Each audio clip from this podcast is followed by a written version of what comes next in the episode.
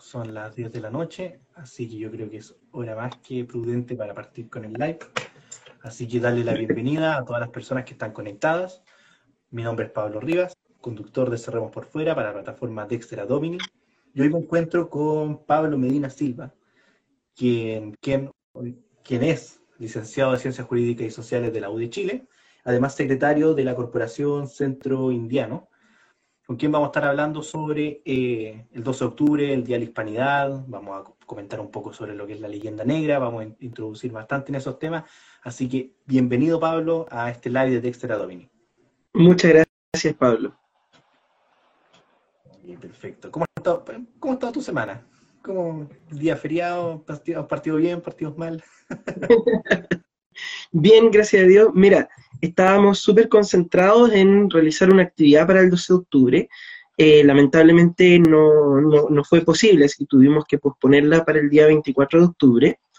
Eh, pero sin embargo, igual nos reunimos, con, por lo menos con los socios de la Corporación Centro Indiano, a celebrar, porque había que celebrar el día de hoy. No, podía pasar sin, sin, por último, una reunión, algo. Sí, es un día para, celebrar, eh, pero, para ir introduciéndonos en el tema, ¿qué se celebra hoy? Algunos hablan del Día de la Raza, otros del Día de la Hispanidad y otros hablan sobre, bueno, en Estados Unidos, el mundo anglosajón, se habla sobre eh, Columbus Day. Eh, ¿Quién celebra hoy y de qué se produce esta, esta diferencia? Bueno, el 12 de octubre, como acontecimiento histórico, lo que sucede es que Colón descubre el nuevo continente. O sea, después de haber estado viajando por el Océano Atlántico desde España, eh, logran avistar tierra, eh, precisamente en la zona del Caribe, y por lo tanto es primera vez que un europeo eh, ve el Nuevo Mundo. Bueno, en realidad no es tan primera vez. Antes habían llegado los vikingos al norte de, de América, especialmente a la zona de Canadá, pero siempre habían sido ocupaciones transitorias y que no dejan huella en la historia. En cambio, con la llegada de Colón, al continente, se abre por, se integra por primera vez el continente entero en la historia del mundo europeo. O sea, por primera vez hay un contacto permanente e institucionalizado entre el mundo que se está descubriendo y el viejo mundo que está descubriendo esta nueva. Entonces, por eso, por ejemplo, los estadounidenses le llaman Día de Colón, en honor a Cristóbal Colón, que es el almirante que llega con sus barcos acá y descubre, el primero en, ver con sus propios ojos eh, que aparece este continente. Eh, ahora, ¿por qué se le ha llamado también Día de la Raza?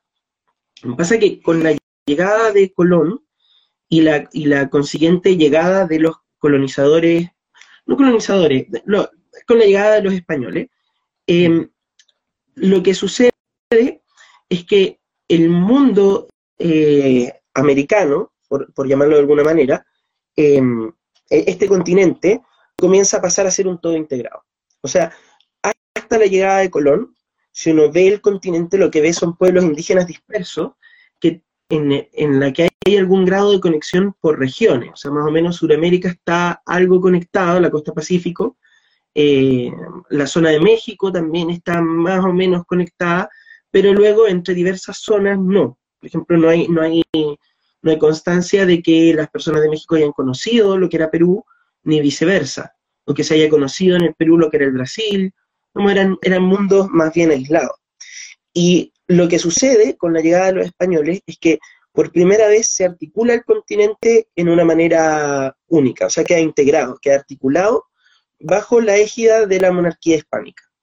Eh, entonces, a partir de la llegada de Colón, eh, eh, comienza a existir una unidad de, la, de una unidad cultural en este continente. Entonces, eh, ¿qué implica esto? Como es evidente, que todas las naciones hispánicas, todas las naciones eh, de habla castellana y portuguesa del continente, tienen una vinculación cultural.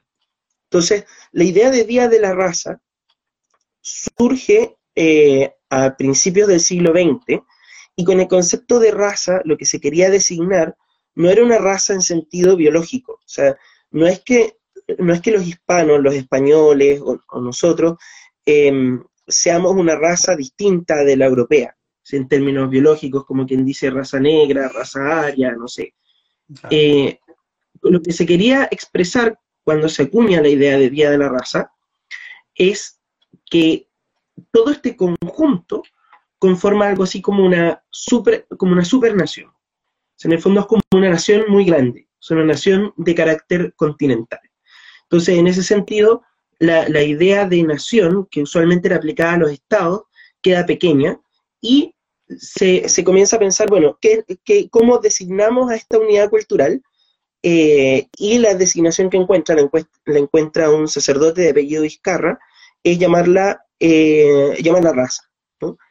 Eh, y luego, bueno, este, este término muy luego comenzó a ser criticado. Por ejemplo, Ramiro de Maestu, en defensa de la hispanidad, es el primero eh, que propone que hay que llamar a este día Día de la Hispanidad.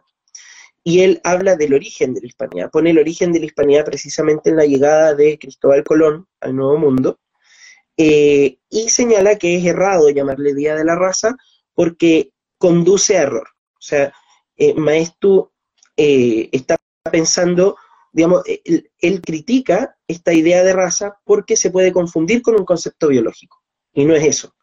En el fondo, raza, cuando se habla de Día de la Raza, viene a ser sinónimo de una, poco menos de lo que llamaríamos una civilización. O sea, una civilización, un conjunto de países que comparten una cultura en común. A eso hace referencia la idea de Día de la Raza. Entonces, Día de la Raza o Día de la Hispanidad se llama así porque hace hincapié en aquellas cosas que unen a nuestros países. O sea, nosotros sabemos, podemos observar eh, fácilmente, por lo demás, que desde México por el norte hasta Chile y en España, en, el viejo mundo, hasta Filipinas, hay una especie de cultura común. Eh, y por lo tanto, eso, esa, esa cultura común, eso que nos une, es lo que se celebra el día 12 de octubre. Eso es lo que es el Día de la Hispanidad, el día de lo que tenemos en común, de lo que nuestros países tienen en común. perfecto. Eh, respecto al tema de, la importancia que lo estaban mencionando, eh, es, muy relevante hacer esta diferenciación entre el tema del Día de la Raza y Día de la Hispanidad, porque muchos eh, grupos, se podría decir, indigenistas, que después vamos a hablar un poco más adelante de eso, que no hacen mención del Día de la Hispanidad, sino que simplemente el Día de la Raza. Y este año, no sé si seré yo quizás, pero este año no los vi eh, así dando tanto jugo como años anteriores. No sé si será solamente impresión mía o será verdad. Pero ¿por qué se acuñan este término de la raza más que el tema de la hispanidad, siendo de que hace referencia prácticamente, en teoría, eh, a, lo mismo? Porque, en, porque en, el en términos conceptuales apelan al equívoco. O sea, para ellos eh, la llegada de, Colón en la ideología indigenista sería lo peor que les pudo haber pasado. Entonces, suelen o acostumbran motejar la llegada de Colón como un evento colonialista y como un evento racista. Entonces, la idea de que este es el Día de la Raza, en, sentido biológico, así como si esto fuera una ideología racista, eh, es la forma en que descalifican, apelando precisamente a la, a la ambigüedad o a la ambivalencia del término. Precisamente esto es lo que eh, Maestu en la década del 30 ya preveía, y por lo tanto él dice hay que abandonar el concepto de Día de la Raza, porque él, dice textualmente algo así como las características que hacen que, una persona destaque son las características espirituales, la lengua, la religión, etc. Entonces, él dice, lo hispánico no se transmite por las oscuridades protoplasmáticas, o sea, no es una cosa que venga en el ADN, no es una cosa que, se determine biológicamente. Em, claro, entonces él dice, bueno, hay que dejar este concepto de, raza, ¿no? porque se presta para estos equívocos. Y lo que hace el indigenismo actual es que se aprovecha del equívoco para hacer parecer que se trata de una fiesta racista, cuando no es así. O sea, no recordar que hace un par de años, si no me equivoco, el año pasado, eh, antepasado, los movimientos indigenistas en Estados Unidos, de hecho, agarraron tanta fuerza que incluso estaban removiendo, de hecho, esta cultura de la cancelación, removiendo, derribando ya prácticamente estatuas de Cristóbal Colón. Incluso en México, en México es más, es más curioso más que lo que podría ser en Sudamérica, que es mucho más fuerte este sentimiento anti-hispanista, se podría decir, eh, siendo de que, bueno, hace, un hace poco atrás, por ejemplo, Vox hizo una publicación hablando de cuando el Narco 3 eh, entró a Tenochtitlán, eh, y prácticamente liberando al a, los pueblos oprimidos que estaban bajo el imperio azteca, si no me equivoco. Pero claro, México como que ven todavía como a los españoles como colonizadores y asesinos, pero creo que en Sudamérica no se ve tan así. Es que eso, eso no tiene nada de sorprendente, porque, a ver, me, perdonará que cite un, un, autor extranjero, pero Samuel Huntington, en el choque de las civilizaciones, eh, señala que México es un país que está dividido. No me acuerdo con exactitud cuál es el término que usa, me parece que es como estado quebrado, en el sentido de que México, como está tan cerca de Estados Unidos, tiende a tratar de homologarse o parecerse a Estados Unidos. Entonces, lo que pasa en Estados Unidos repercute en México. Y eso pasa porque México es un país de frontera, digamos, es parte de la hispanidad, de hecho, del país hispano más poblado en este momento, con, el mayor número de hispanohablantes. Y sin embargo, eh, traen importan constantemente la cultura americana, o sea, la cultura de, Estados Unidos. Eh, y la, hay una diferencia fundamental entre la expansión eh, inglesa y la española. Y esa diferencia eh, se puede rastrear a antecedentes teológicos. ¿Qué es lo que pasa? Cuando, a ver, nuestro Señor, eh, si uno lee los evangelios, le ordena a los discípulos que lleven el, evangelio, que lleven la buena noticia a todos los pueblos de la tierra. Entonces, ese es un mandato para evangelizar. Eh, ahora bien, cuando España encuentra este nuevo continente, lo primero que hace es proponer al Papa de esa época, que era Alejandro VI, eh, evangelizar a estos pobladores que nunca han conocido el mensaje cristiano. Entonces, lo que los reyes católicos, precisamente Fernando V e Isabel I de España, ofrecen al Papa Alejandro VI es la idea de, de, un reino que evangeliza, que lleva el mensaje de Cristo a quienes no lo conocen.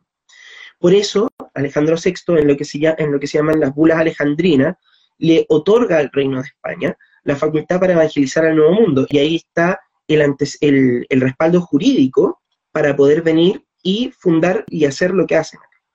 Entonces, en la, en la mentalidad española, el indígena es un ser humano, es sujeto de salvación, y su salvación depende de evangelizarle. Eh, como dice San Pablo, la fe entra por el oído, entonces evangelizar es una cuestión fundamental. Eh, entonces, España lo que busca es evangelizar al indígena. Todo el proyecto político-cultural español se construye alrededor del indígena al que hay que evangelizar. Eh, ahora, ¿qué es lo que pasa? Que eso, eso funciona en la teología católica porque además los sujetos deciden libremente si aceptan o no la fe. Pero nada de esto existe en la, en la teología protestante que traían los ingleses. Específicamente entre los calvinistas surge esta idea de predestinación que después pasa a los puritanos, que son los ingleses que se pasan al Nuevo Mundo. Entonces, los ingleses comienzan a pensar y dicen, bueno, ¿por qué nuestro Señor no se le reveló a los indígenas? O sea, trae este mensaje de salvación, se lo muestra a los europeos, pero no se lo muestra a los indígenas. Entonces los calvinistas y los puritanos llegan a la conclusión de que seguramente nuestro Señor no quería que los indígenas se salvaran y por lo tanto habrían estado predestinados a la perdición. Eh, y eso es una, cuestión súper importante, porque desde, la, desde esa raíz calvinista comienzan a, a surgir grupos hasta el día de hoy que eh, tienen una idea completamente contraria a la católica, según la cual el sujeto, digamos, si el sujeto se va a salvar o no en la vida, en la vida venidera, está determinado por el éxito que tenga en esta vida. Entonces llegan los ingleses y se encuentran con, estas poblaciones indígenas y dicen, bueno, eh, respecto de nosotros tecnológicamente están atrasados, qué sé yo, y por lo tanto seguramente deben estar predestinados a la perdición. Y eso genera que entre los ingleses la forma de afrontar la expansión y la incorporación de esos territorios a la, a la corona inglesa sea diametralmente opuesta, esté en la antípoda de la forma de expansión hispánica. Entonces, si el español se expande a este continente para evangelizar a los indígenas, y el inglés se expande porque hay que expandirse. Se expande porque tener más territorio, tener más riqueza, señal de predestinación, y lo hace a costa del indígena, matándolos abiertamente, porque el indígena seguramente al ser pobre eh, y, al no conocer el mensaje de Cristo, seguramente está predestinado al infierno. Entonces, el inglés llega con una, con una, con una táctica de ocupación que es simplemente masacrar la población e instalarse. No hay mestizaje, por ejemplo. y uno lo ve fenotípicamente hasta el día de hoy. O sea, si un, norteamericano fenotípicamente se parece a un europeo, es como un europeo trasplantado. Un peruano, un boliviano, un ecuatoriano, un chileno, no necesariamente es así. Eh, si, si, uno ve fenotípicamente cómo es el hispanoamericano, suele haber un evidente componente indígena que da cuenta de que los procesos de expansión de España y de, de los británicos fueron absolutamente distintos. O sea, no, hay, no hay posible comparación. Ahora, ¿qué es lo que genera esto? En el mundo anglosajón, la expansión europea, especialmente la expansión británica, es vista precisamente como una expansión genocida. Y el tema es que esa, esa idea se hace extensiva a todas las formas de colonización. O sea, como si en el fondo pudiera haber algún tipo de equiparación entre la expansión eh, española y la expansión inglesa. Entonces se, se, juntan como expansión europea y se asume que fueron todas destructivas, y en realidad no fue así. O sea, hay, un, hay una expansión depredatoria llevada a cabo por Inglaterra y hay una expansión constructiva llevada a cabo por España. Entonces, si uno ve la obra de España, uno encuentra que España vino para acá y fundó universidades por todos lados. la Universidad de Chile tiene su antecedente directísimo en la Real Universidad de San Felipe y esta es la Universidad Pontificia de Santo Tomás, que es rastreable hasta 1622. Nada de eso existe en el mundo anglosajón. Estados Unidos no tuvo universidad prácticamente hasta el siglo XIX. Eh, y eso tiene que ver con que las colonias son vistas como, como espacios de explotación y nada más. España efectivamente lo que hace es expandir su cultura, su forma de pensamiento, su religión y, transmitir esa cultura a unos pueblos a los que valora. Entonces, eh, eso, eso es determinante porque mucho de este, de este, de esta cuestión de hacerme a culpa y demás, eh, es una cuestión propiamente anglosajona. Y uno lo ve, y todos estos textos contra el colonialismo y demás, eh, vienen desde Estados Unidos han hecho una, anécdota muy interesante. Eh, Elisa Loncón mandaba a los convencionales de derecha a descolonizarse leyendo libros traídos de Estados Unidos. ¿Qué más colonial que eso? Eh, pero bueno, es, ese tipo de cosas que pasa cuando uno no, no, se da cuenta de que existe esta distinción diametral entre la expansión hispánica y la expansión anglo eh, en general. Claro, que es, es como el discurso mainstream, se puede decir, el discurso conocido. Y de eh, genial que mencione eso de que, claro, como México, que es la, el país más eh, hispano, más poblado, tiene esta conexión con Estados Unidos. Entonces, claro, ahí tendría la lógica de por qué efectivamente eh, esta mentalidad de, o esta culpa que tiene efectivamente el colonialismo inglés, anglosajón, se le transmite al español, porque claro, la conexión y la ignorancia permite también que se se le culpen crímenes eh, al imperio español. De hecho, es muy curioso porque aquí, sí, bueno, viendo aquí el Instagram de Tercio Viejo Sevilla, han estado, bueno, siempre han sido grandes eh, combatientes de la leyenda negra, que es lo que vamos a hablar ahora. Ponen aquí una infografía hoy día en la cual ponen que el 20 de noviembre de 1542 eh, los indios son reconocidos como ciudadanos españoles, que por cierto hay que recordar que cuando Colón trae, lleva indígenas a España, eh, prácticamente lo retan de por qué lo estaba tratando así, siendo que eran súbditos de, de, España y que tenían, medían los mismos derechos o prácticamente y se debían ser tratados como tal. Así menciona abajo que el 15 de junio de, 1924 recién los indios son reconocidos como ciudadanos estadounidenses. O sea, la diferencia de la mentalidad y estar muy relacionada a la cultura y a la religión de, los, de ambos imperios eh, claro. Eh, es, evidente. Entonces uno piensa, pero ¿por qué eh, uno haciendo revisionismo histórico o averiguando cosas se da cuenta de por qué se le culpa de tantas cosas, de tantos crímenes que efectivamente solamente corresponderían tanto al imperio inglés o al imperio holandés, incluso por otro caso, y por qué a, España? Y ahí uno, uno, menciona y empieza a averiguar y se pilla con el término de la leyenda negra. Entonces, para ya ir interiorizando en este tema, eh, creo que partamos que, qué es la leyenda negra y, o de dónde nace, qué implicancias tiene. Si me permite hacer un paréntesis antes de eso, eh, yo creo que lo más interesante cuando uno estudia la historia de la monarquía y especialmente eh, cuando uno revisa cómo termina la monarquía o cómo hace su expansión. Eh, fíjate que cuando Cortés llega, lo que se encuentra es con que los, los aztecas no, azteca es, una propiedad, eh, impropiedad conceptual. Eh, los mexicas, específicamente los mexicas de Tenochtitlán, habían construido un imperio que se basaba sobre los sacrificios humanos. Entonces ellos se expandían y los dioses exigían prisioneros de guerra para sus sacrificios. Entonces la guerra en, en la mentalidad mexica no podía cesar, porque si cesaba la guerra ya no había prisioneros de guerra para sacrificar. Entonces, lo interesante es que luego que sometían a un pueblo, eh, lo que hacían era lo que se llamaban las guerras floridas, que eran como simulacros de guerra para, eh, eh, a través de las cuales le exigían a esos pueblos sometidos que entregaran una cantidad de personas para sacrificio, y se hacía una especie de simulacro de guerra para poder decir que eran prisioneros de guerra. Entonces, había muchos pueblos del ámbito em, de mesoamericano em, que se encontraban sometidos al, al imperio mexica eh, de esta manera. Entonces tenían que estar constantemente entregando personas para que fueran sacrificadas. Y llega Cortés, y Cortés llega con una religión que no exige sacrificios humanos. O sea, la religión católica, en la religión católica solo hay un sacrificio humano, que es el de nuestro Señor Jesucristo, que se renueva periódicamente todos los domingos de manera incruenta en la misa. Entonces no se requiere andar matando personas para sacrificárselas a Dios. Y esto fue una cuestión que revolucionó absolutamente la mentalidad indígena del espacio mexicano, a tal punto que todos los pueblos que Cortés se encontró en el camino se fueron sumando a su, a su ejército. Y al final, cuando uno ve, por ejemplo, la batalla de Otumba, eh, en la batalla de Otumba creo que los españoles eran menos de 500. Me, perdonarán si la cifra está mala, pero no tengo el, texto aquí, estoy citando de memoria. Y sin embargo se oponen contra 5.000 eh, mexicas y, pero del lado español, aparte de estos 500 españoles, vienen otros 3.000 indígenas de, de, otra, de otras etnias, de otras naciones, que vienen apoyando a los españoles para liberarse del yugo mexicano.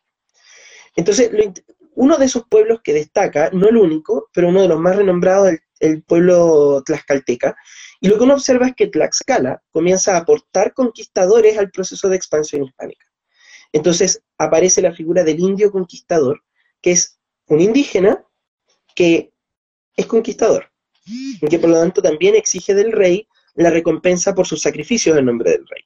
Entonces, hay, hay conquistadores de renombre, especialmente en Tlaxcala, y de hecho si uno mira el mapa del norte de México, de repente aparecen pueblos que se llaman algo así como Nueva Tlaxcala, porque son eh, conquistadores tlaxcaltecas que llevaron su colonia y fundaron colonias tlaxcaltecas al amparo de la monarquía española en el norte a medida que iban conquistando ellos. Ahora, este proceso em, no es nuevo. Cuando llega, cuando llega Pizarro al Perú, es exactamente lo mismo. Se encuentra con un Perú dividido, donde el imperio incaico se ha sostenido sobre la base de oprimir a otras naciones. Entonces, estas se van sumando en masa al, al avance español. Ahora, eso cuando uno ve la conquista, el inicio, ¿no? Luego uno puede ver el desarrollo de la monarquía hispánica. Ya en 1530 Carlos I dicta una real cédula en la que le reconoce a todos los pueblos indígenas su derecho propio, su autonomía, sus costumbres, etc. Y uno ve que eso no es que quede en la letra muerta, porque hay algunos que dicen, bueno, pero las leyes son muy bonitas, dicen muchas cosas, pero no se aplican. Eso no es cierto. La monarquía inmediatamente establece un, un esquema institucional para hacer que la ley se aplique partiendo por las reales audiencias. La primera real audiencia, que es la de Santo Domingo en 1511, se establece precisamente para proteger a los indígenas, eh, a partir de las quejas de los religiosos por los maltratos que los españoles que llegaron al principio le daban a los indígenas. Entonces, las órdenes religiosas que son traídas por los españoles son otro factor de protección al indígena. Entonces, uno va viendo que las mismas órdenes fiscalizan que no sucedan, eh, que, que, no sucedan matanzas, etcétera, y luego uno tiene un periodo, más o menos 10 años después de la conquista, en que hay una estabilidad institucional. Entonces, si uno mira el Chile central, uno lo que observa, por ejemplo, no sé, Leonardo León, que es un historiador de izquierda, es marxista, señala que hacia 1811 los pueblos de indios seguían vigentes en Chile central y tenían sus costumbres propias, sus leyes propias, sus fueros propios, su idioma propio. Entonces, no es sorprendente cuando uno mira la historia de la, de la revolución de la independencia a principios del siglo XIX, que los indígenas se sumen en, en masa no al bando revolucionario, sino al realista. Entonces, por ejemplo, en 1811, un año después de la instalación de la Junta Gubernativa del Reino, hay un primer levantamiento indígena muy moderado que se da en Pomaire. Como el pueblo indígena de Pomaire reclama contra la Junta de Gobierno por, unas decisiones arbitrarias que no se ajustaban a los fueros propios de ese pueblo indígena. Después, en 1818, sigue un levantamiento en, en. Eh, después de 1819, lo que uno tiene es que el ejército real se basa en la cooperación indígena.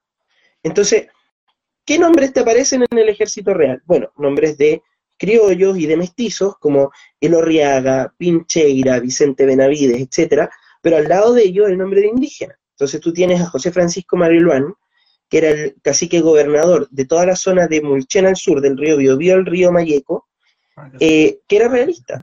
Y luego tú tienes del Mayeco al Cautín, eh, más o menos hasta el Cautín, los, territorios del Lonco Mañil Bueno, también realista.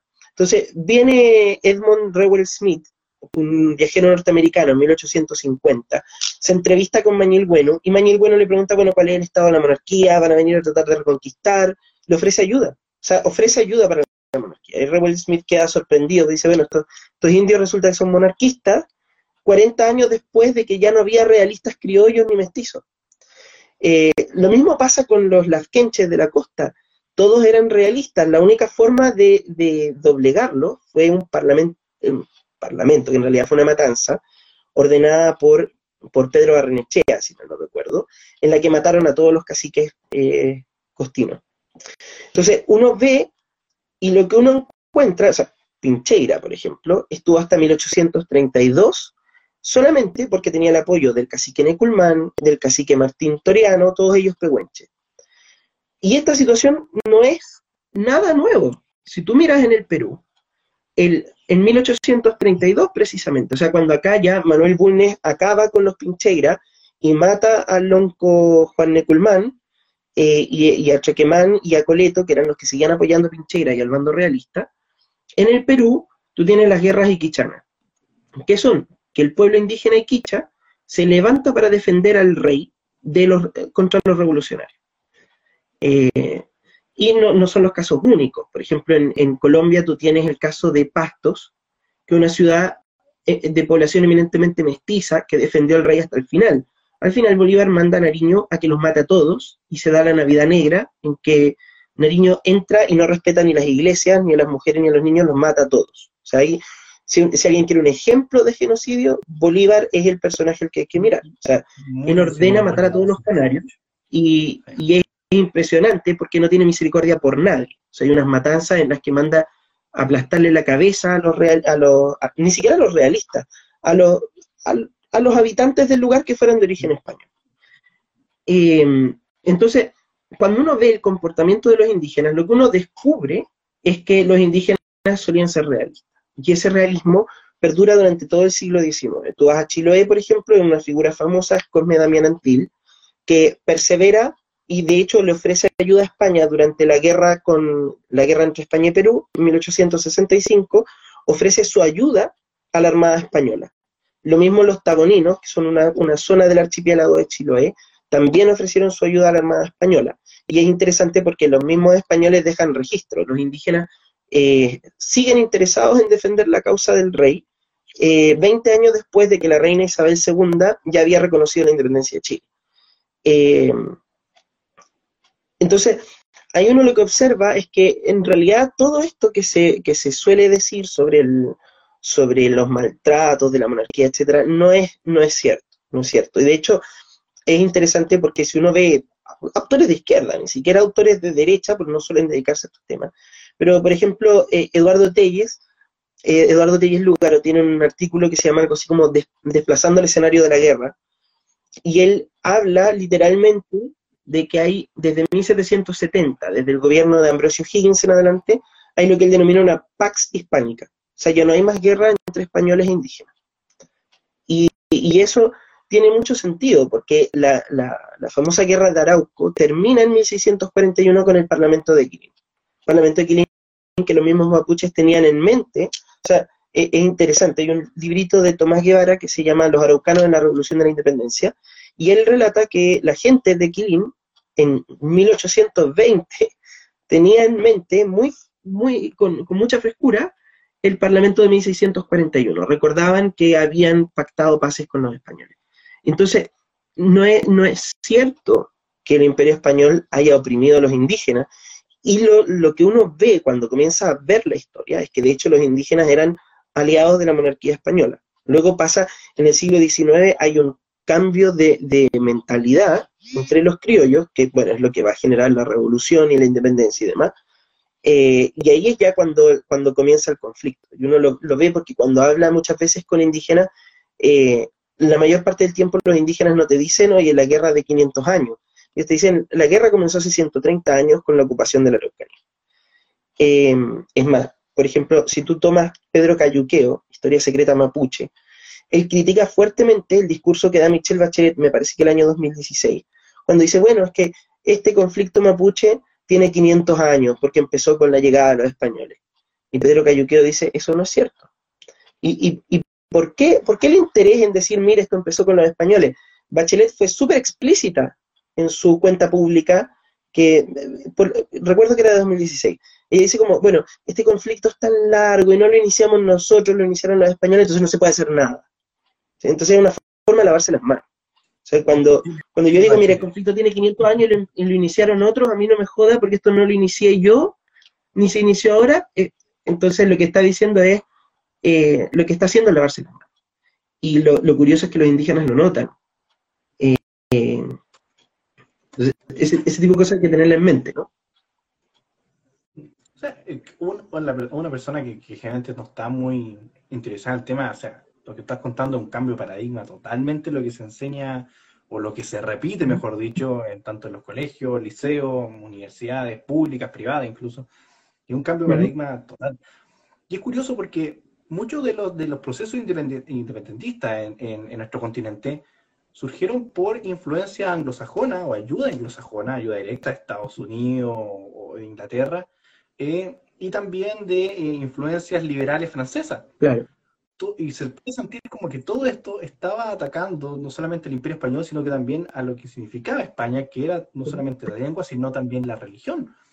Claro. Muy, muy, no recordemos eso igual, o sea, yo claro. pensaba entonces, claro, los pueblos y los pueblos indígenas estaban a favor del imperio porque tenían tratados, respetaban los tratados, tenían una forma de, de, de, de ¿cómo se dice?, de, cuidarlos, y llegan estos anglo, con estos anglosajones que tienen este historial de masacre, llegan los liberales franceses a meter su influencia también totalmente anticatólica, entonces como que uno empieza a entender que, claro, algo, algo de lo que nos dicen en los liceos, nos dicen en la universidad, nos repiten, algo ahí no calza, uno piensa, y hoy uno llega y, y se encuentra ya con la leyenda negra. Claro. Pero si mira, es cosa de ver los nombres. ¿sí? ¿Quiénes defendían al rey? Benavide, Pincheira, Elorriaga, Mañilgueno, Mariluán, Neculmán. ¿Quiénes defendían la revolución? Buchef, Biel, Rondizoni, Poinsett. O sea, e, está diciendo que hay un Cochrane, o Cochrane, como le dicen. O sea, está diciendo que lo, lo, que hubo fue una gran intervención extranjera. O sea, a, a, mí me parece muy sorprendente porque hay un, hay un, un suceso que, que, recoge Buchef en sus memorias, eh, y es como el, el caudillo, el, el, bandido Palacios, realista, se esconde en la parcialidad de Melicán, cerca de, al sur del río Cautín. Eh, cerca de Donguil, de, de Pitrufquén, por esa zona. Entonces tú tienes que, ¿quiénes están defendiendo al rey?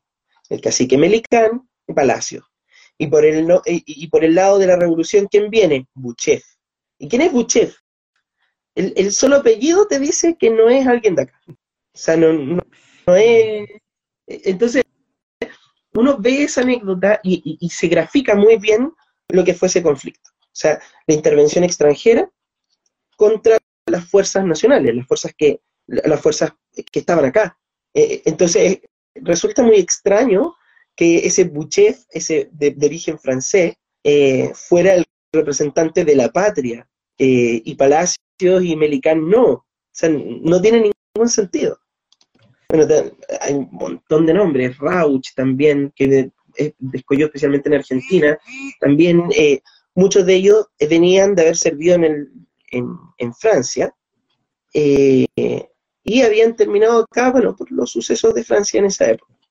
Muchos de ellos venían también después de la derrota de Napoleón, se habían, se habían pasado para acá. Em, entonces ahí uno, aprecia, ¿no? Con, nombre y apellido, cómo, eh, la, revolución, la destrucción del imperio, no la hace, no es una cuestión que surja de acá. Claro, o sea, llegó de afuera. Yo tenemos dos preguntas en, en, el chat. La primera dice, de Jaque, dice, ¿cuál es el rol de la masonería en los procesos de la independencia? Bueno, mencionamos ahí un poco sobre la influencia francesa y anglosajona. Y otra pregunta de, dice Nico Hugo, dice, entonces, ¿es posible reconocer la independencia mapuche actual? Y creo que vamos a tomar ese tema sobre eh, cuál es la posición del indigenismo, porque está como entre medios, como están a favor de los pueblos, pero tampoco están a favor del imperio español. Entonces, si podemos responder esas dos preguntas para seguir avanzando. Claro. A ver, el, rol de la masonería eh, dice relación, a ver, nuestro Señor dice que no hay nada oculto que no salga a la luz. Y él dice, dice en una parábola, nadie prende una lámpara para ponerla debajo del celemín. O sea, em, las cosas que se hacen a oscura, las cosas que se hacen en secreto, eh, son cosas, como se diría, non sanctas.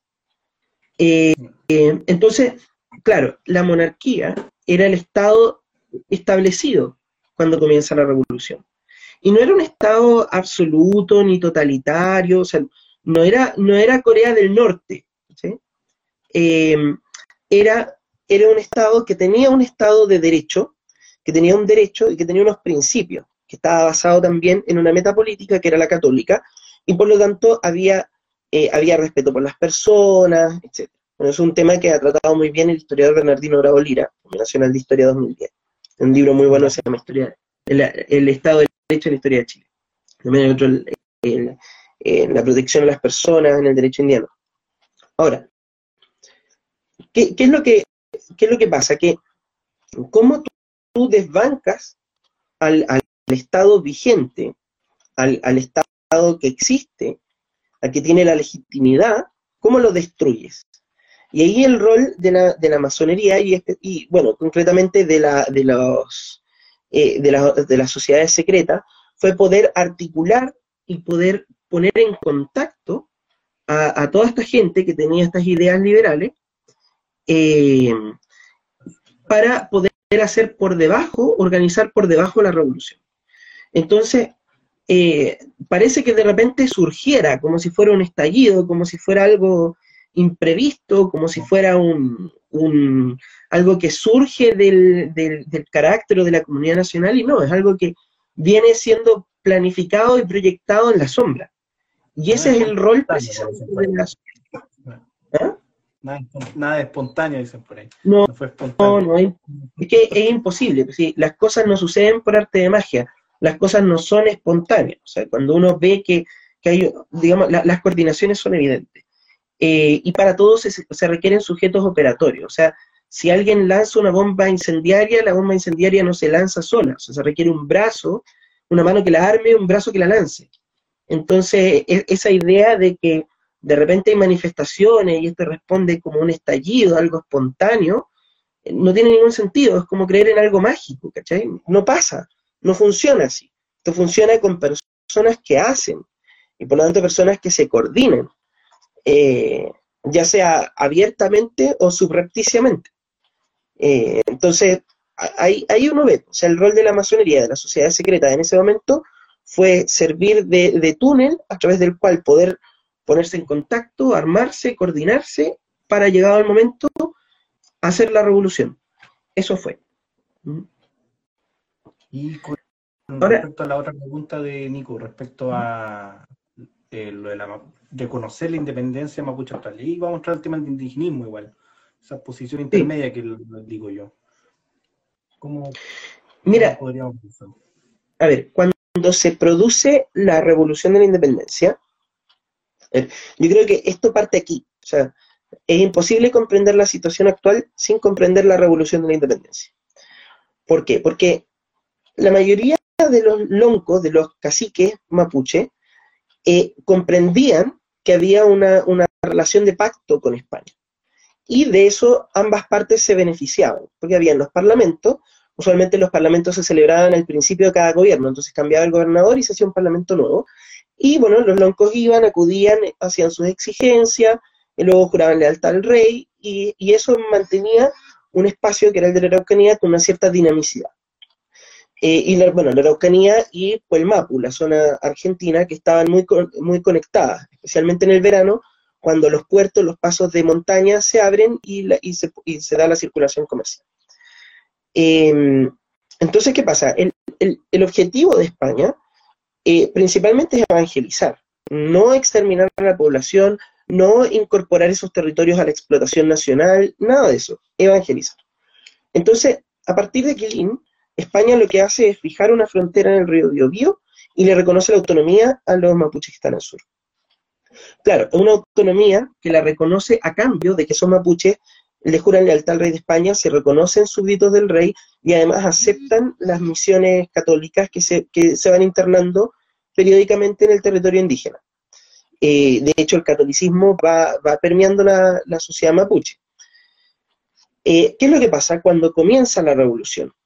Es muy interesante, por ejemplo, el, cura Antonio Ferrebú, un realista, un, una figura interesantísima, le, le, escribe a uno de los oficiales revolucionarios, le dice, bueno, nosotros le reconocemos la autonomía a esta gente, porque el, porque el rey se la ha reconocido, y además son nación aparte, ellos no son, no son chilenos, no son españoles, son mapuches.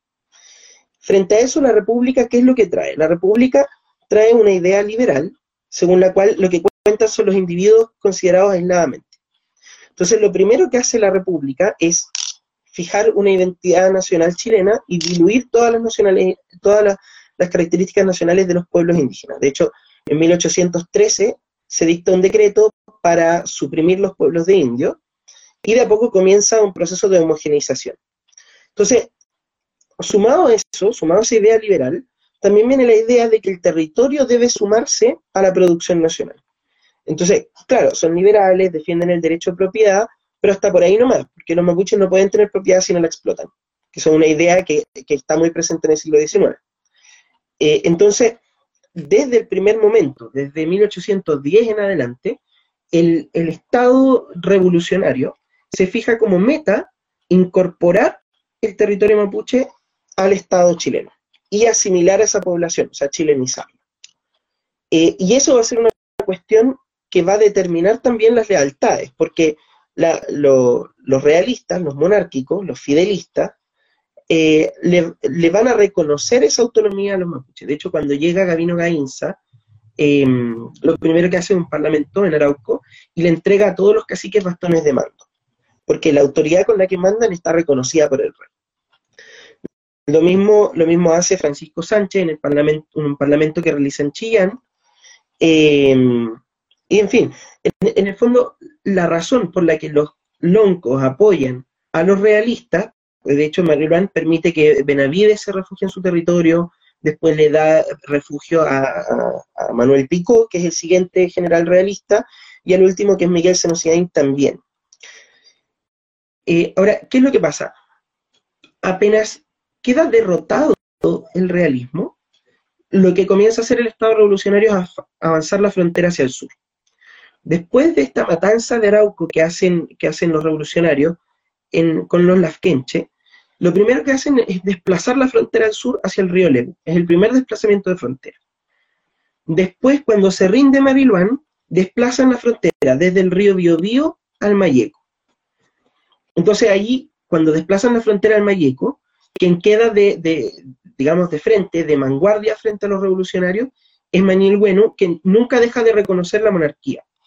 Cuando muere Manuel Bueno, asume Quilapán.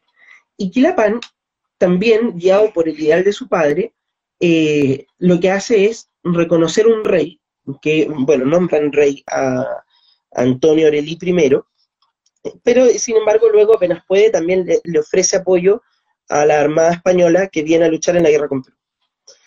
Eh, Ahora, ¿qué es lo que pasa? Que en la medida que ya no hay realismo, ya no va a haber apoyo de, la península para reconquistar el territorio, la población mapuche se va quedando sola. Y simultáneamente sucede otra cosa.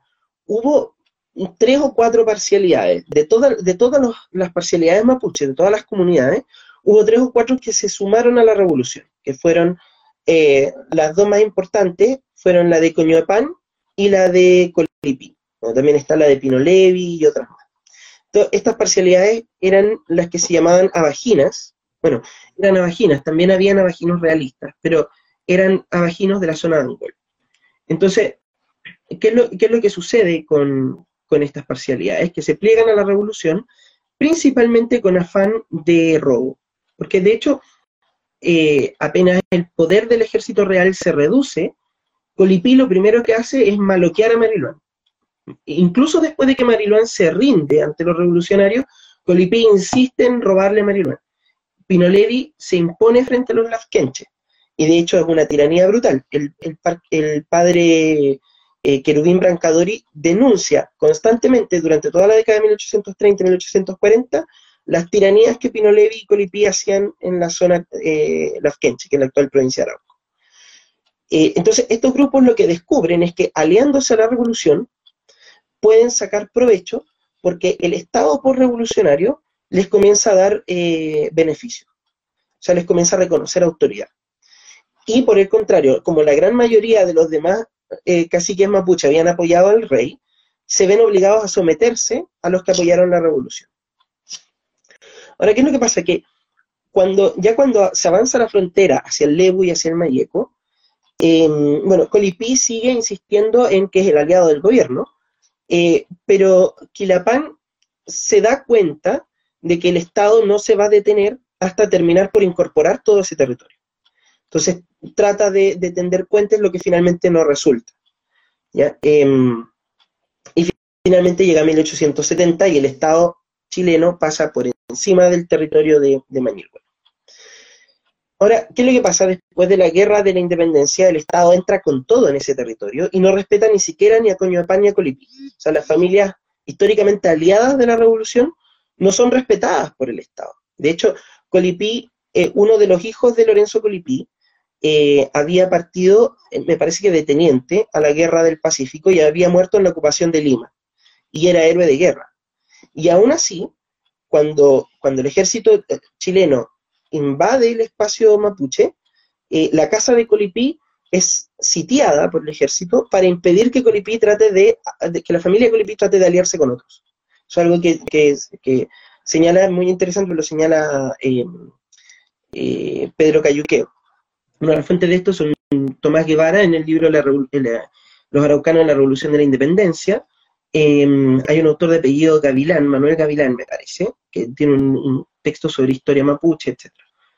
Ahora, ¿qué es lo que sucede? Que en ese momento eh, las familias Coñoepán y Colipí se dan cuenta que, eh, bueno, porque estos, son cuestiones de familia, o sea, eh, en el caso de los mapuches el linaje tiene mucha importancia. entonces se dan cuenta de que, el, de que el Estado, bueno, incorporó ese territorio. Y precisamente los Coñopan pasan, al, pasan a, tener una vida política más activa, especialmente desde el Partido Conservador. Y de hecho, un miembro de la familia Coñopan, eh, llamado Venancio Coñopan, va a ser ministro de Tierras y Colonización de, mm, del presidente Ibáñez, también por el lado conservador. La familia Coño es tradicionalmente derecha hasta el día de hoy, eh, que eso es algo que, es muy interesante y muy anecdótico. Yo tenía una profesora en la universidad que decía que conocía a los Coñopan y, y le llamaba mucho la atención eso, porque eran muy, muy, muy de derecha, y de hecho creo que fueron los Coñopan los que, los que promovieron que a Pinochet lo nombraran Fuchalón Culmen en, en, la década del 80. Hay una foto dando vuelta por ahí ese momento. Sí, efectivamente.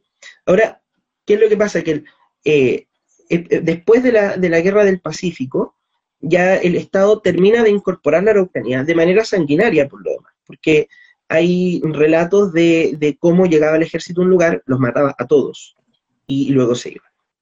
Ahora, eh, el, tema ahí... también con los Selman con los con Lona. también. Mira, en el caso Selknam, Eh, creo Sí. que dif- difiere de- del Estado chileno necesariamente.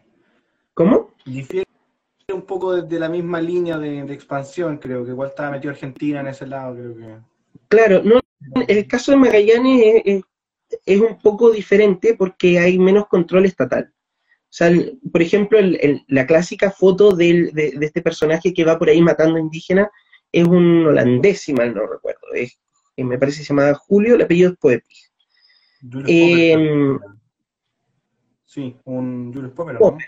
Popper, sí, porque es un, es un viajero alemán de principios del siglo XIX, perdón, Popper. Sí. Sí, era judío, si no me equivoco también. Sí, efectivamente.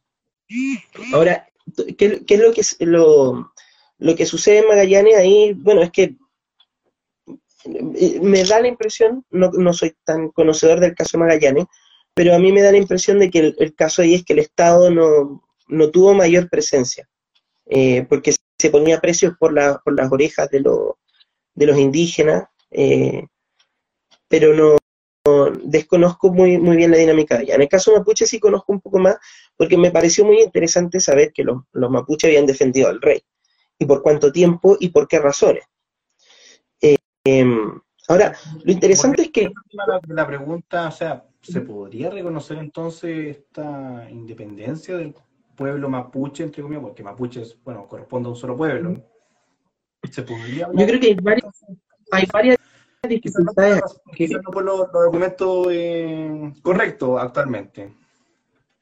Mira, es que pasa una cosa, para, para comprender la situación actual, para, para, para terminar esto, porque eh, a mediados de la década de 60 y 70, em, o más bien a mediados de la década de 60, las naciones indígenas no tenían una vinculación tan marcada con la izquierda. Como yo te decía, por ejemplo, la familia Coñuapán es marcadamente derecha, y muchos mapuches hasta el día de hoy son de derecha.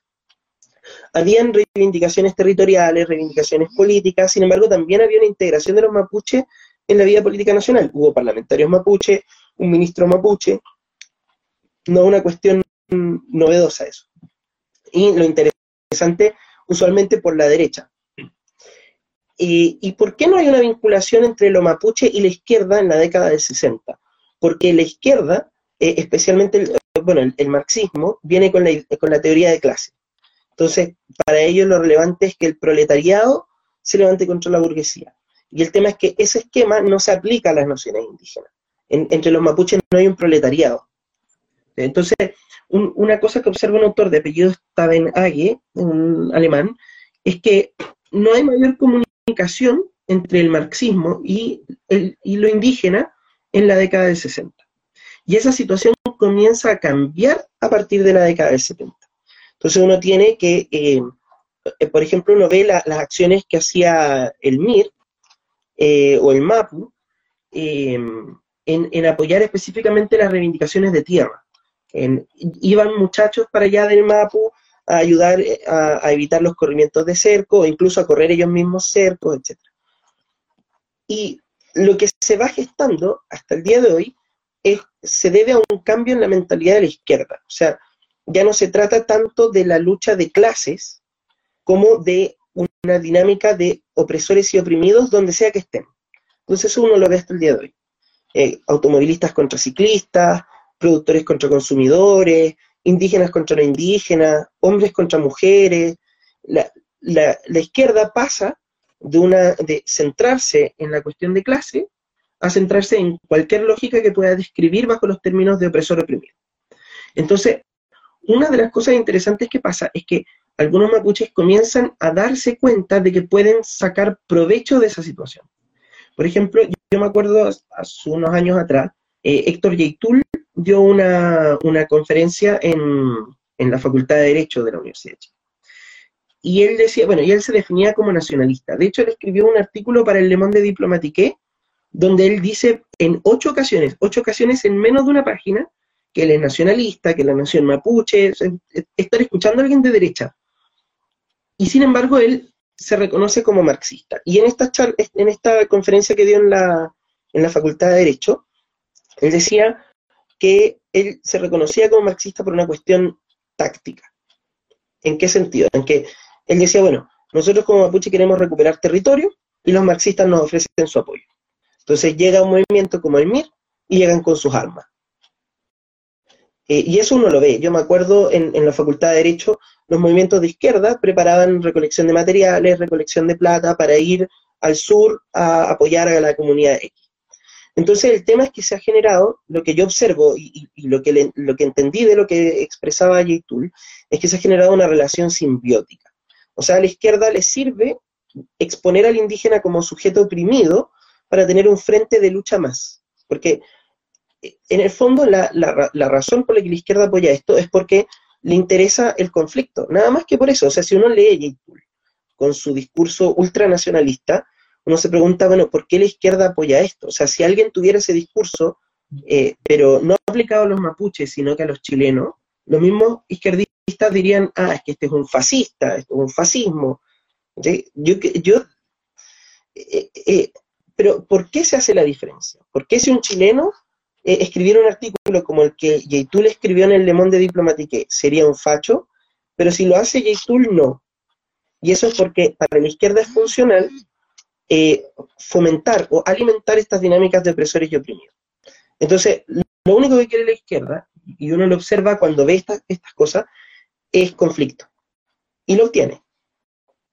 Y, y, lo obtiene porque lo que, estamos, lo que estamos viendo es conflicto la izquierda no busca solucionar el conflicto, busca agudizarlo, ni siquiera agudizarlo, provocarlo. Eh, en ese sentido, yo creo que hay que tener mucho ojo, porque eh, muchas veces detrás de, de, todas estas acciones que uno ve, lo que, lo que hay es el marxismo, la izquierda. Entonces, si tú me preguntas, bueno, habría que hacer algo así como una autonomía mapuche eh, bajo la égida de la CAM, no, claramente. No, claro. Ahora, eh, yo creo que una solución de, autonomía mapuche podría ser una buena solución, pero hay que tener en consideración otros factores. Eh, ¿Y a qué me refiero con esto? A que el territorio no está poblado únicamente por mapuche, eh, porque el proceso histórico ya se dio. Entonces, y de hecho la población mapuche en el territorio de la Araucanía, tengo entendido que hasta este momento es menor que la que hay en la región metropolitana. Entonces... en el último eh, censo, creo que sí. Claro, entonces, ¿cómo generar un, un, una solución autonómica que tenga en cuenta la presencia de no mapuches en la zona? Eh, y to, todo eso eh, implica tener que sentarse a, a, a pensar el asunto concienzudamente. O sea, no es, no es un asunto de soluciones rápidas, de ninguna manera más de que puede que tengan razón en ciertos puntos, está la CAM metida atrás y actores internacionales, no olvidemos a, si no me equivoco, es la Mapuche International, organizaciones inglesas, cruzamente anglosajonas, apoyando a los mapuches. Entonces hay un enredo y hay que tener mucho cuidado igual con, con ese tema. Eh, claro. Pablo, bueno, para, hay... ir, para, ir, para, ir, terminando uh -huh. cortito. No, no, dime, dime, dime qué es. No, sí, lo que pasa es que cuando cuando, cuando, se, precisamente en, a mediados del siglo XIX, cuando, bueno, de la mano de Quilapán aparece este rey Antonio Orly I, eh, este era de origen francés, y él se va y funda una dinastía que sigue existiendo en Francia. Entonces, hay grupos de mapuche que reivindican su legitimidad. Son poquitos, pero existen. Por ejemplo, hay una página que se llama Mapuche News, eh, que corresponde a ese grupo. Y ese grupo, además, tiene una sede en Bristol, Inglaterra.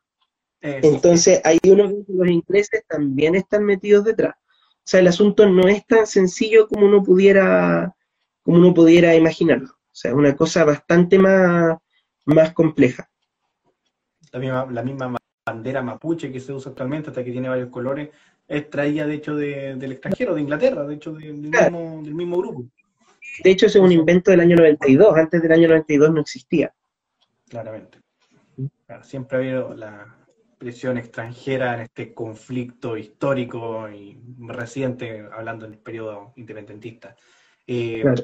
Pablo, para ir terminando ya este, este live que ha estado bastante, bastante bueno, y respecto ya al hispanismo, ¿qué valores se deberían reivindicar, eh, especialmente que estamos viendo, según mi percepción, o creo que no soy el único, por, por lo dicho por interno, de este revisionismo histórico y de la apreciación del hispanismo y del catolicismo como tal, ¿cachai?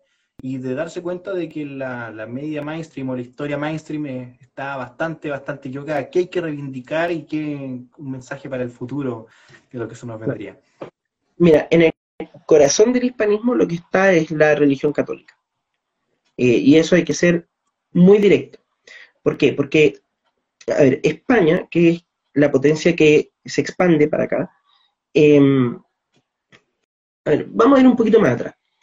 La, civilización greco-romana se cae, producto de la, presión de, las invasiones eh, eh, germánicas y producto de la introducción del, bueno, no, tanto producto de eso, que ya llevaba 400 años, casi 500 años la religión católica, pero sí se, se, derrumba el imperio romano.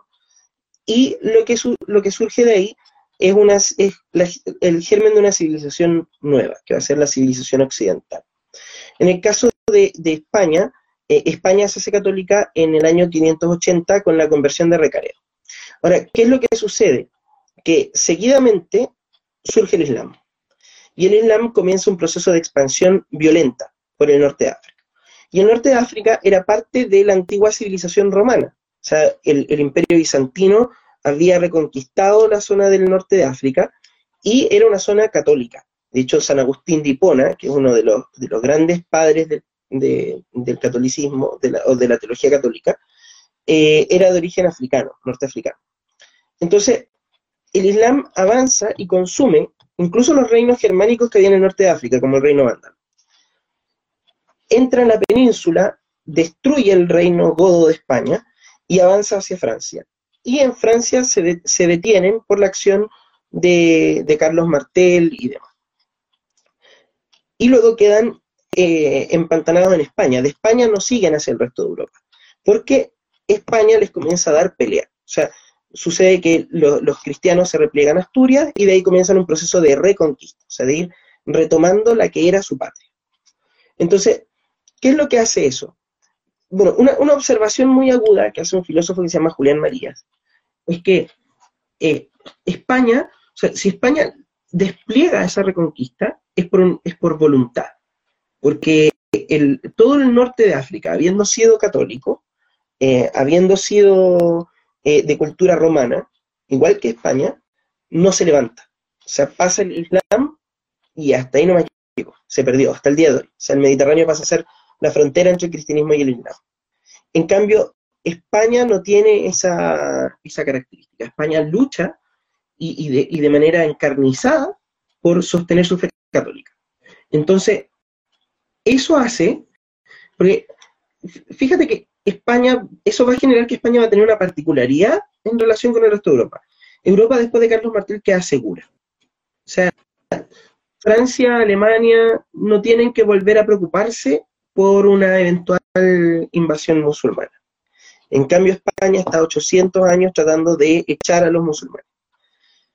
Y esos 800 años son 800 años en que la religión católica está en contacto con la religión musulmana. Entonces, de, cara al, fiel común, o, a, los, a, los, eh, a, los potentados, los nobles, etcétera, hay que, hay que reforzar, hay que explicar por qué frente a la religión islámica, que es diferente, el catolicismo podría ser mejor. Eh, porque el cuestionamiento está ahí. O sea, hay una religión diferente al frente que te está invitando a unirse. Entonces, ¿por qué mi religión es mejor? Eh, eh, ¿Por qué tengo que seguir siendo católico? Entonces, la reconquista es un proceso no solamente militar, de ir avanzando, de ir expulsando al moro, sino también es un proceso intelectual de irse reafirmando en bases católicas. Y eso es algo que el resto de Europa, del Pirineo para allá, no va a tener. O sea, para Francia y Alemania el catolicismo ya es cosa segura, y por lo tanto comienza un, no sé si decir un estancamiento religioso, pero eso pasa a la cuenta, o sea, pasa la cuenta cuando se produce la revolución protestante. O sea, España acaba de terminar de expulsar a los moros, está en un proceso de evangelización de un continente nuevo, para eso tiene muy claro que la fe católica es la verdadera, y luego resulta que aparece Lutero, se genera la revolución protestante, y en Alemania están perfectamente dispuestos a negociar cuál es la fe verdadera con tal de obtener beneficios políticos. ¿Eso por qué? Porque ellos no han tenido que defender su fe. O sea, para ellos la fe pasa, precisamente como no ha tenido que ser defendida, pasa a ser algo negociable. Eh, y eso determina una, una diferencia, a mi juicio, civilizacional. Porque a partir de ahí España y Europa toman caminos divergentes, opuestos.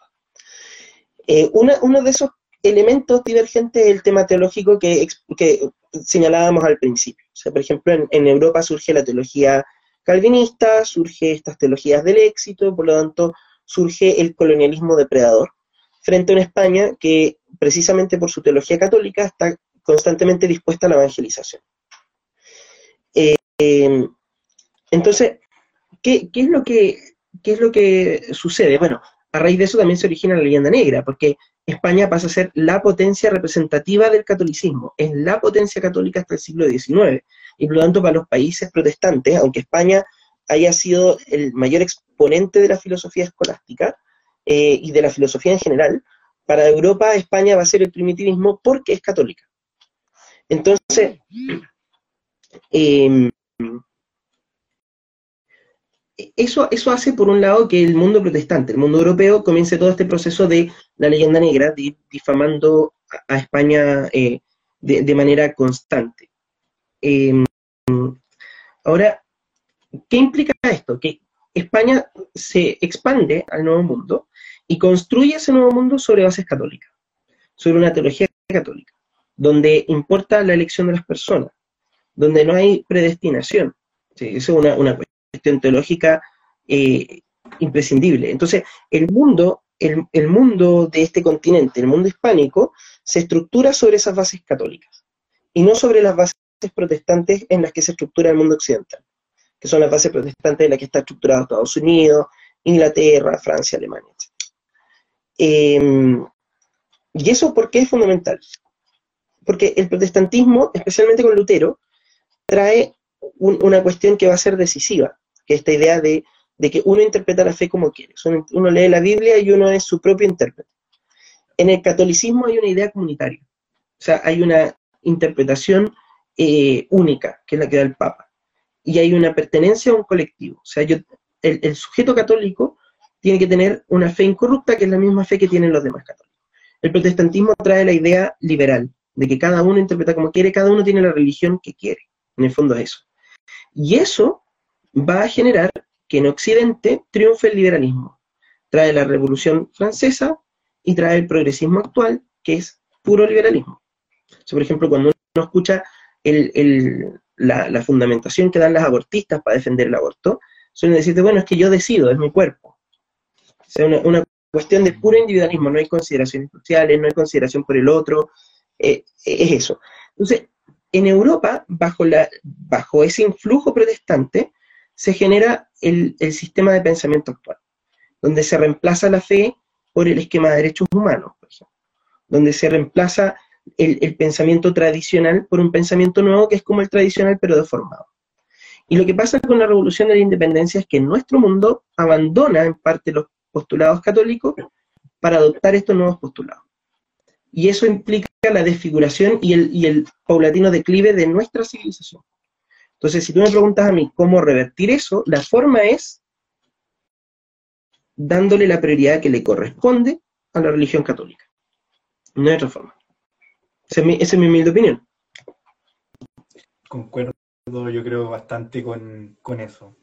Uno compara, ahora uno aprendiendo eso, de cómo fueron los liberales, los anglosajones, los bárbaros del Islam, y lo compara con el Imperio Católico, Imperio Católico, el Imperio Español, el Imperio Católico, eh, hay una gran diferencia y, es importante, eso es lo que, que realmente hay que reivindicar. Hay que reivindicar la fe, la fe católica y, no las deformaciones extranjeras liberales, como lo podríamos decir. Así que espero que, la gente le llegue ese mensaje porque realmente siento que cada vez más gente se está acercando a la verdad. Si e, e, eso es, la verdad. Hay que buscar la verdad y no el cuento, el cuento liberal, se podría decir. cuento marxista también. Están todos metidos. Pero mira, la situación actual en la que uno ve la justificación de la violencia, por ejemplo, el, triunfo de la insurrección, la defensa, la apología de la insurrección, se debe a que se han abandonado las bases católicas. Entonces, el, el amor al prójimo ya no es un elemento eh, un, un elemento director de la, de la forma actual de hacer política. Entonces, uno lo que ve es que, por ejemplo, la Convención Constitucional eh, hace apología de la violencia. Se dice, mire, nosotros existimos, estamos aquí gracias al 18 de octubre, gracias a la violencia, eh, y esa forma de, hacer política, indudablemente lo que hace es que destruye a la comunidad, es como eh, se va consumiendo por dentro, porque van apareciendo personas a las que es legítimo violentar. Y esa es una cuestión reñida absolutamente con el catolicismo y que, bueno, hay gente que, piensa así, defiende la violencia, y uno lo ve y lamentablemente hoy en día eh, la, defienden desde cargos públicos, que es lo más, lo más terrible. Lo más nefasto, exactamente.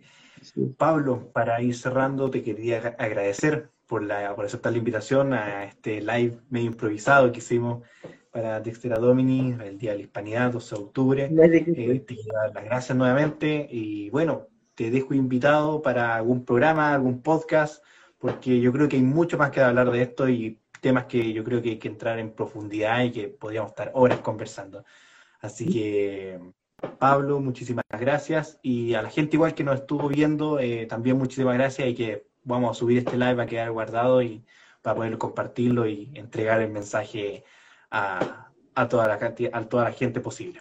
Así que muchísimas gracias, Pablo, que estés muy bien. Eh, nos estamos viendo más adelante. Gracias por la invitación. Y, bueno, por haberme considerado para, una transmisión. Muchas gracias, se lo agradezco enormemente. No, nosotros agradecidos. Eh, así que bueno, nos estamos viendo y a la gente muchísimas gracias y que tenga una, una buena noche y una buena semana. Que estén muy bien. Hasta luego. Chao. Chao.